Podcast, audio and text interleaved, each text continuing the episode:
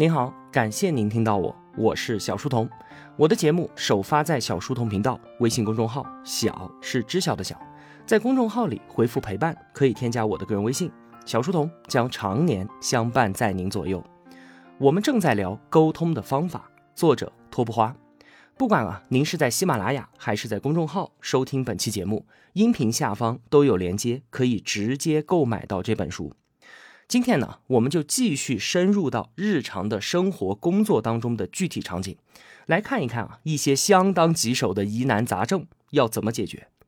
比方说呢，我把客户给得罪了，要怎么道歉？身边有两个很亲近的人，他们两个闹矛盾了，我该如何调解？朋友过来找我借钱，我并不想借，该怎么拒绝？是不是啊？想到这些情境就抓头了，实在是太难搞了。一个一个来看啊。先看道歉，怎么把自己的错误变成促进双方关系的机会？很多同学都会发现啊，道歉似乎起到的作用是很小的，对方往往都不接受，反而是越道歉对方越生气。这是为什么？绝大部分的原因啊，是我们自己的方式出了一点问题。你看我们常用的那些道歉语，其实啊都是在火上浇油。你别生气了，潜台词是虽然我伤害了你，但是你不应该生气。不然的话，就是你的错了。我错了还不行吗？潜台词是我本来并没有错，还不是为了安慰你，那就当做我错了吧。你大人有大量，别往心里去了。潜台词是你还真往心里去了，那你可就太小心眼了。你看这样的道歉肯定是越道火越大嘛。道歉的终极奥义啊，并不是我错了，而是要承认你是对的。重要的不是为过去的行为而道歉，而是要向对方承诺一个未来。因此啊，道歉等于关闭过去，加上承诺未来。关闭过去就是把眼前的事儿翻篇。要注意这么几点：道歉越早，代价就越小；趁着对方的情绪还没有发酵，相对来说啊，更加容易修复我们之间的关系。另外，把道歉和弥补损失分开来。不要觉得我已经赔偿你了，你就不应该生气了。赔偿处理的是实际的损失，道歉呢，应对的是感受上的负面情绪。如果关系还想继续的话，那么两边一头都不能落下。态度当然是要诚恳的，最好是当面。没办法见面，也要打电话、发微信什么的，就显得太没有诚意了。还有，我们要接纳对方的情绪。把人家给惹毛发火了，光说您别生气，别着急，肯定是没用的。和之前节目当中提到的一样，接纳情绪。我完全明白你现在特别的生气，如果换作是我的话，我也会很生气的。还有一对一的道歉比当众道歉要好，因为对方的情绪在公共场合是很难真正的表达出来的，还会觉得我们是在借助周边的舆论压力逼迫他接受道歉，这样的话他就更加的恼火了。注意以上几点，迅速的关闭过去，拿出我们的建设性，赶紧把关系导向未来。这要怎么做呢？三种办法。第一种，拿出方案。比方说啊，丈夫忘记了和妻子的结婚纪念日，认错的时候呢，丈夫说：“你要我怎么做才能够不生气呢？你倒是说呀。”这就是典型的火上浇油式的道歉，对吧？那该怎么做呢？加上你的方案。我们一起去一个你一直想去的海岛旅游吧。你看，拿出补救方案之后，比在那儿一个劲的说“我错了，你别生气”，可是有用太多了。如果说啊，我也不知道对方想要什么，不知道如何弥补的话，那么就用上第二个办法，上一个请教。李总啊，你看之前确实是我们做的太不到位了，仅仅是弥补损失肯定是不够的。您看，能不能请您给我们指条路，让我们心里稍微过得去？对我们来说啊，也是一个学习进步的机会。请对方指导指导，然后基于对方的反馈，承诺一个面向未来的增量。这个办法其实是非常好用的。如果对方真的提意见了，那么他心里面其实已经打算原谅我们的错误了。还有一个方法，送个小礼物。如果说啊，我们道歉的对象就是公司内部的领导或者是同事，那么一杯饮料就足够了。真不好意思啊，让您着急上火的，给您买了一杯清火的茶，请您消消气。这不仅表达了诚意，随便一点，幽默一点，也能够缓和双方之间的尴尬气氛。那如果是外部客户呢，出手啊就要相对重一些，认真一点了。送本书可以，送两张电影票也是可以的。当然了，根据自己对于客户的了解，选择一个最合适的。通过小礼物就能够把双方就事论事的态度转换成人和人的社交关系。这样一来啊，你们的沟通就能够在一种温和和喜悦的情绪当中进行了。关闭过去，承诺未来之后，道歉应该就算是结束了。但是啊，我们不得不承认这样一个现实，就是有的时候，不管我们的道歉多有诚意，对方还是不肯原谅我们。对此啊，我们需要认识到，道歉不仅仅是为了对方，也是为了让我们自己安心。所以呢，无论对方是不是接受，我们都应该把道歉的动作给做完，这是对我们自己的交代。最后，如果是别人来向我们道歉呢？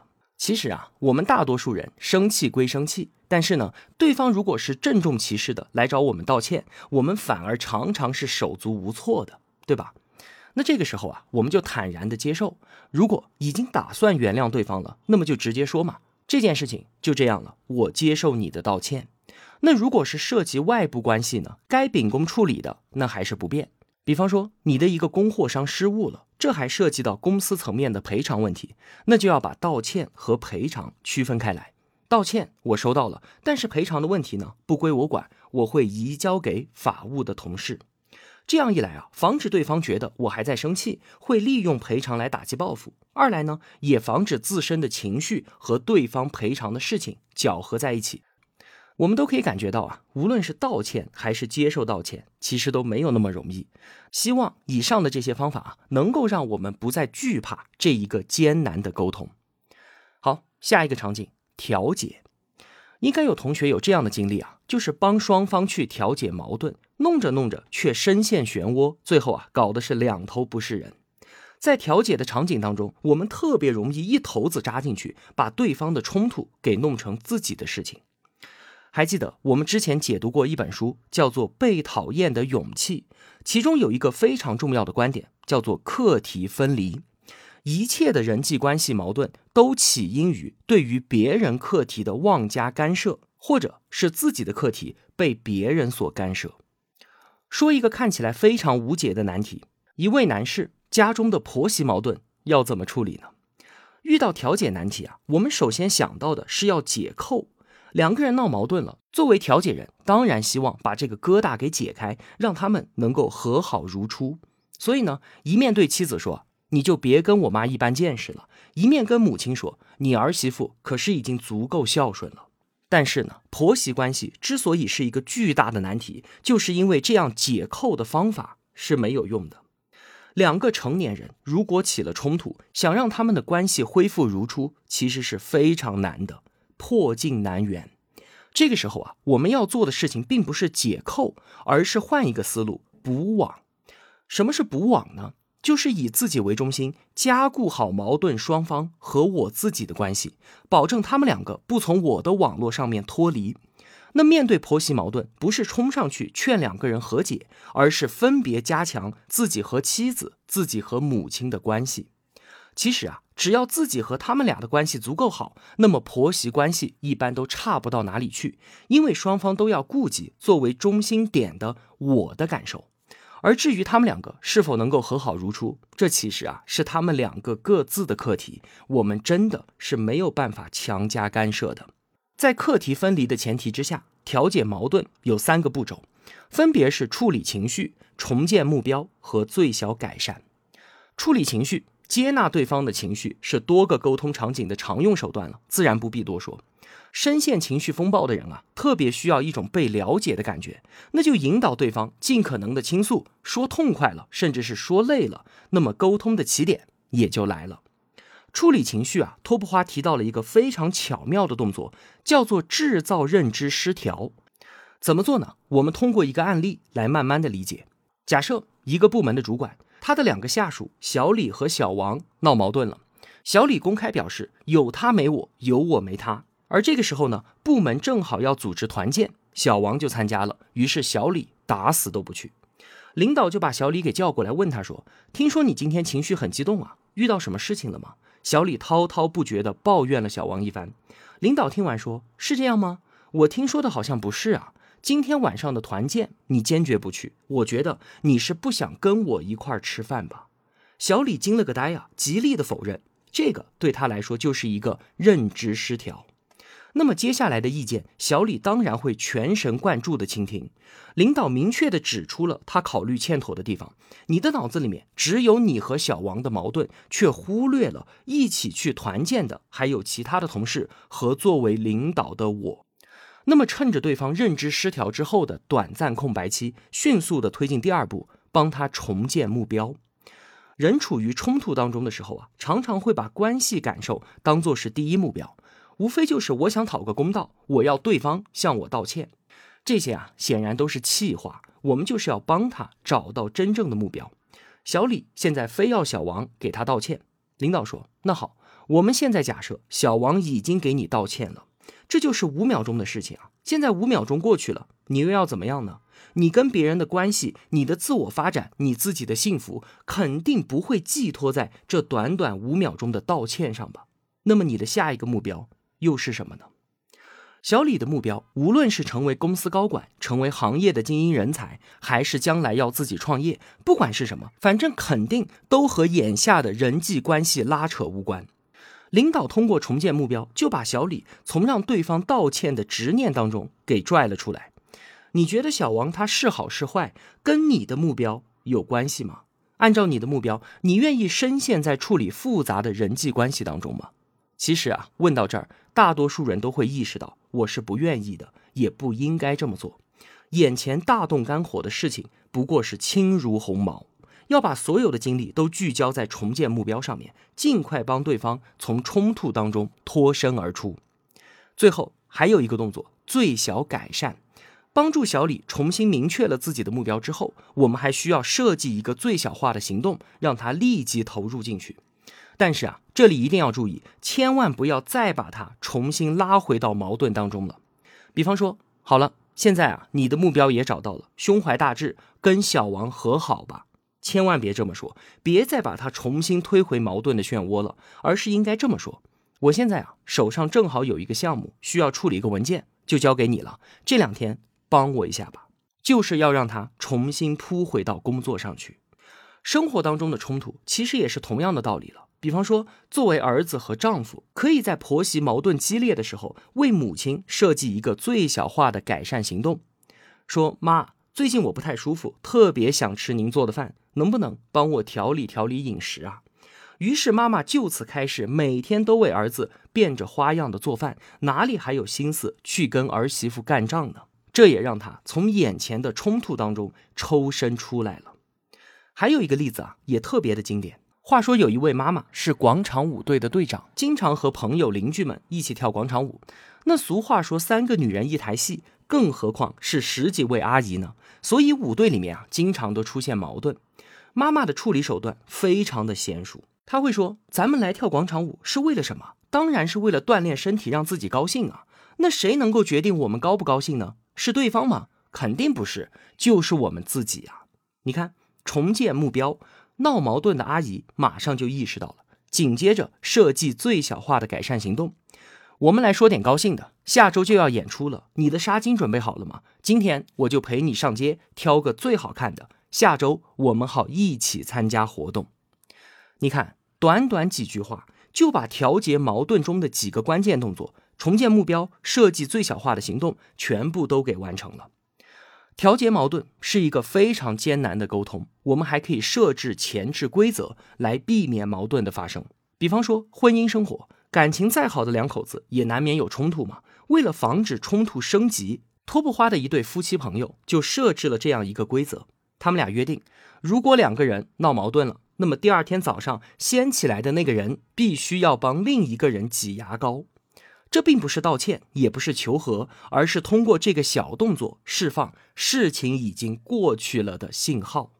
双方都有这样的小默契，那么冲突肯定是很难再升级的。在职场上呢，托布花也制定了办公室规则：有问题当下当面的跟当事人说，不允许第三方传话，传话的会被问责。来说是非者必是是非人，有这样一个事前规则，公司内部啊就可以防范绝大多数的人际关系矛盾了。那好，最后一个场景也是我们最需要学习的：如何拒绝？怎么让我们在说不的时候还依然受欢迎？很多同学啊，应该跟我的毛病都一样，不知道怎么拒绝别人。其实呢，别人来找我们帮忙的时候啊，主动权完全都在我们自己手上。那为什么还是不好意思开口呢？因为啊，我们存在这样一个误区。我们觉得拒绝对方的提议，就等于把对方这个人给拒绝了，也就是把对方给得罪了。而事实上呢，善于沟通的人完全可以做到只拒绝要求，而不会让对方感觉到自己被否定。操作起来一点都不复杂，开门见山加移花接木，直接表明我的立场，我不同意，但是呢，给出替代方案。在拒绝的时候啊，我们总是担心会伤害到对方，就会把话说的特别的委婉，或者呢不好意思当面拒绝，说我回家再商量商量。这在对方看来啊，却成了还有一丝念想等等我的消息。所以呢，拖泥带水只会延误别人的进度，直接拒绝让人家再去找别的办法。不然啊，到最后我们不但拒绝了，还耽误了对方的时间，这不就是二次伤害吗？还有。拒绝对方的时候啊，不要胡乱的找借口，把责任往别人身上推。不行就是不行，不要说领导不同意，钱没法借就是没法借，别说老婆不同意。在对方看来啊，拒绝就是拒绝。在职场上面经常找托词，只会让人觉得这货毫无主见。再有，如果人家真的相信了你说的，跑去纠缠我们口中说的那个不同意的人，那这样一来，不就把他们两个都给得罪了吗？当然了，拒绝肯定是需要理由的，哪怕是我没有时间，我忙不过来，这些没有什么信息含量的理由都是可以接受的。有这样一个心理学实验啊，就是让受试者去咖啡厅里面插队，过去就说不好意思，我很着急，能让我往前排吗？这可是上班时间啊，大家每个人都着急，你着急算什么理由呢？但是啊，就是这样一个看似毫无道理的理由，绝大多数人都接受了。在心理学上，这就叫做因果偏好。人会本能的为所见的一切现象对应因果关系，所以呢，就算这个解释说服力并不强，也比没有要好太多了。那么，我们带着拒绝就要开门见山的标准来看两个例子：一个关系不错的同事，家里做生意遇到了问题，来找我借五万块钱周转。请问这个时候我要怎么拒绝？很多人都会说啊，我家的钱都是老婆在管，等我回去跟她商量一下，然后呢再拒绝对方。不要这样，不借就是不借，不要把责任推给老婆。在对方看来，你们两口子谁拒绝都是一样的。另外还有一种说法，不好意思，最近我家在装修，手里没有现金，或者直接就说我最近的现金不太方便就可以了。对方是在借钱，不是在抢钱。所以，我们自己不需要有什么心理压力。第二个例子，你的一位亲戚转行去卖保险了，他来给你推销保险，请问你要怎么拒绝呢？很多人都想啊，毕竟是自己的亲戚，怎么好直接拒绝呢？于是说，那你说说看吧，我再想想。结果呢，人家一聊聊半天，你又不打算买，双方的时间都给浪费掉了。所以，我们就需要的是开门见山，第一时间拒绝对方。我自己的保险啊，已经配置的比较齐全了，短期之内我不会再增加。你刚刚干这一行，我们俩对这一块的了解其实是差不多的。你再干一年，到时候我们再细聊吧。那这么说，万一人家一年之后再来找我们，该怎么办呢？我们要意识到啊，拒绝是一种能力，而不是一个套路。如果一年之后还是没有买保险的需求，依然可以坦率的拒绝，而且。保险行业的从业人员变动是非常快的，绝大多数呢都干不满半年。如果他真的干了一年以上，说明啊他已经小有成绩了，也值得我们和他聊一聊。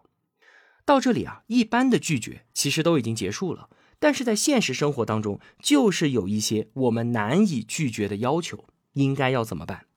这就需要用到第二招了，移花接木。技巧不是找借口，而是谈条件。如果对方接受了条件，那么我们就要履行他的要求。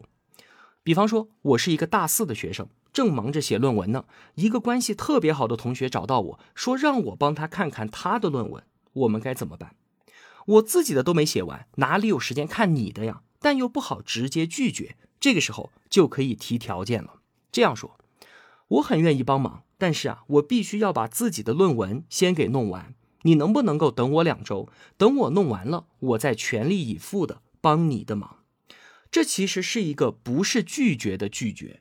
我们展现出了自己的建设性，给出了解决方案。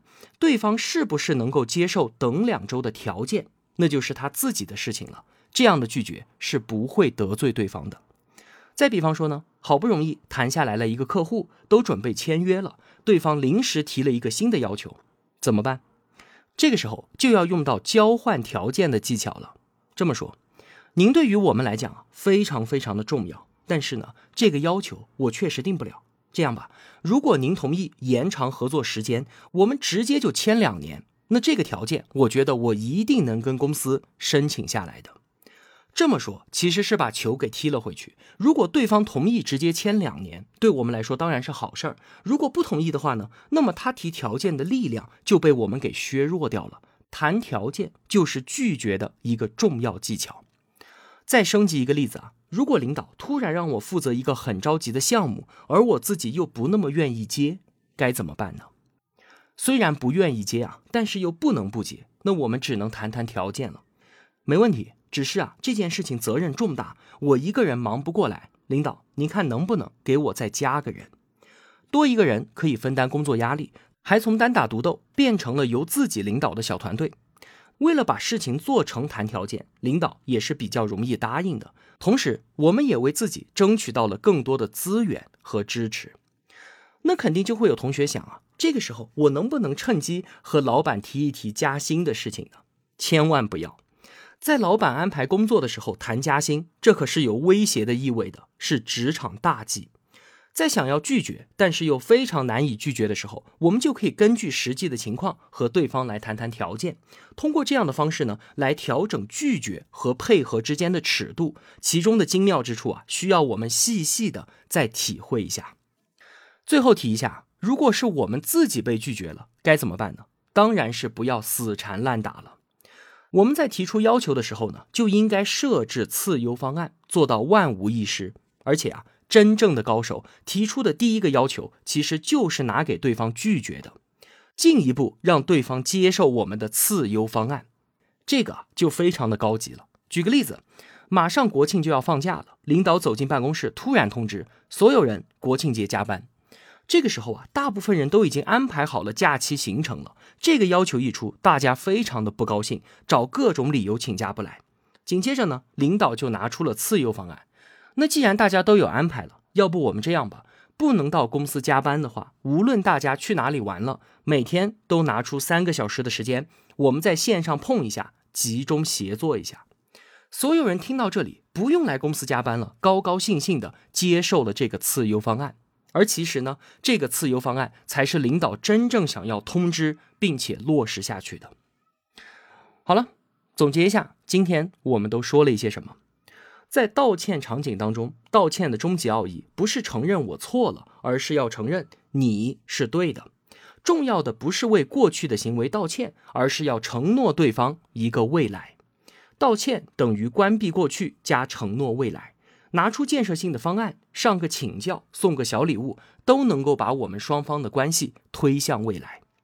在调解的场景当中呢，我们首先要知道两点：一个破镜难圆，另一个课题分离。调解不是解扣，而是补网，以我自己为中心节点去修补我自己的关系网络。调解矛盾是帮助对方回到正常的生活轨迹当中。先处理情绪，再制造认知失调，帮他从负面的情绪当中解脱出来。然后呢，重建目标，设定一些最小化的行动，进而帮助他回归正轨。在拒绝的场景当中，拒绝就是要开门见山，第一时间用第一人称果断的表明立场，不要磨磨唧唧的。同时呢，给出拒绝的理由，给对方台阶下。遇到没有办法拒绝的请求，那要懂得谈条件，为自己争取到更多的资源、时间和支持。最后，如果提出要求的是我们自己，那么高级的做法是准备几套方案，故意拿给对方拒绝。对方每拒绝一次，那么他同意下一个方案的可能性就在不断的增大。好了，今天啊，我们就聊这么多了。我的付费新专辑《转述万万没想到》。已经在喜马拉雅上线了。用科学思维重新理解世界，对于每个人来说都是极其的有用。小书童频道的同学有专属的八折优惠，希望能够得到您的支持。我是小书童，我在小书童频道与您不见不散。